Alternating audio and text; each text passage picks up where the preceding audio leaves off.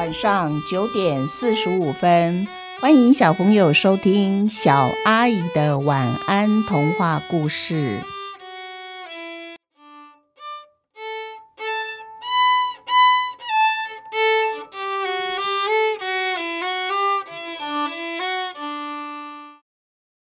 麦芽糖狮子。午后的大太阳把大人逼得都只想到屋里躲着休息。但是啊，大太阳没有办法喝足小朋友玩捉迷藏的兴致。但是当小朋友听到“收破烂，破烂换麦芽糖，破烂破本子，快拿出来换！”哇，这个收破烂的一来，呼声一叫啊！躲人的、找人的小孩，他们全部跑回家，忘记他们是在玩捉迷藏了，因为他们急着要把平常收藏起来的破铜烂铁找出来，要去换麦芽糖。小美呢，今天有两样东西可以换麦芽糖，一个是上面画着一只老鹰的炼乳空罐子，那是她从垃圾场捡回来的；一个是妈妈给她的空酱油瓶。玻璃瓶，收破烂的叔叔呢，会用麦芽糖做出各式各样的不同造型的麦芽糖哦。小朋友每个人都很期待，他们都在猜，等一下自己拿到的是长什么样子的麦芽糖呢？小美拿了两样东西，就换了两根麦芽糖。哇，她拿到了一根是有蔷薇花形状的，另外一根就是一只狮子模样的。叔叔说：“啊，那是一只公狮子，有长尾巴，脸上还长了许多根胡子呢。的确，一看就知道是一只神气活现的公狮子。”小美打算把麦芽糖狮子留给哥哥，因为哥哥最喜欢的动物就是狮子了。至于蔷薇花呢，小美就留给自己慢慢的舔。但是啊，不管他再怎么不舍得吃它。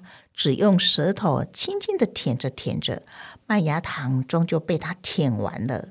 这时候，小美回到家里，她看着那根麦芽糖狮子，啊，麦芽糖狮子啊，传出了甜香味呢。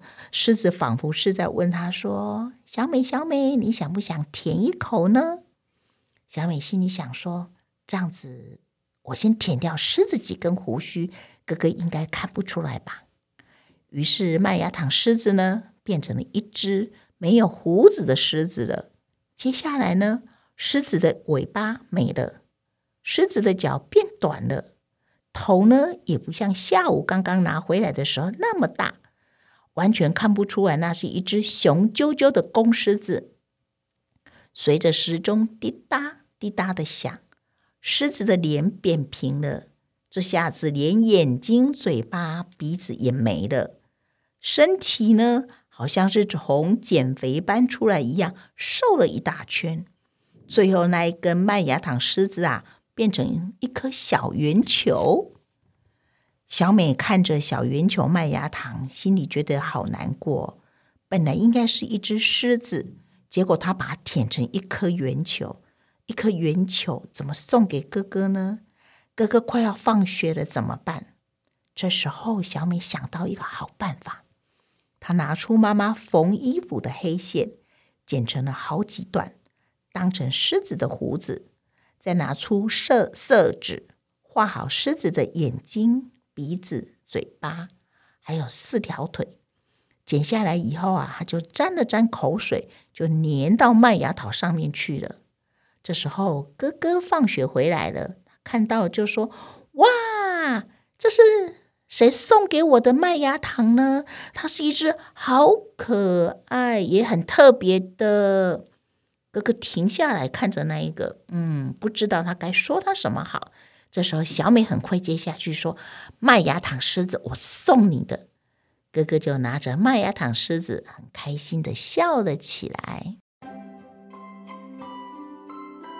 我们一起想一想，小朋友，你们一定没有听过收破铜烂铁到你家门口大喊着“收破铜烂铁来了”，有什么要拿出来换的？一定没有经历过这段时间吧？我想你们的爸爸妈妈可能也没有经历过。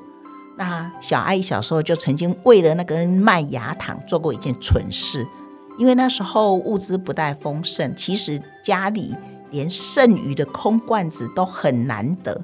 我还记得那一天我在外面玩，忽然听到那个收破烂来的，我有够急的，马上就回家去翻箱倒柜。那自然啊，什么都没有翻到，真的都没有。于是我的脑筋就动到我妈妈的酱油，我把我妈妈放在那个食物柜里面的那一瓶酱油啊，只用了一点点的酱油出，把酱油全部都倒到水沟，然后拿那个空的玻璃瓶去换了，真的去换了一个麦芽糖回来。我吃的也够开心的。但是后来我妈妈晚上煮菜的时候发现，哎，她的酱油怎么不见了？她问我，那我就老实跟她说，拿去给给那个破铜烂铁了。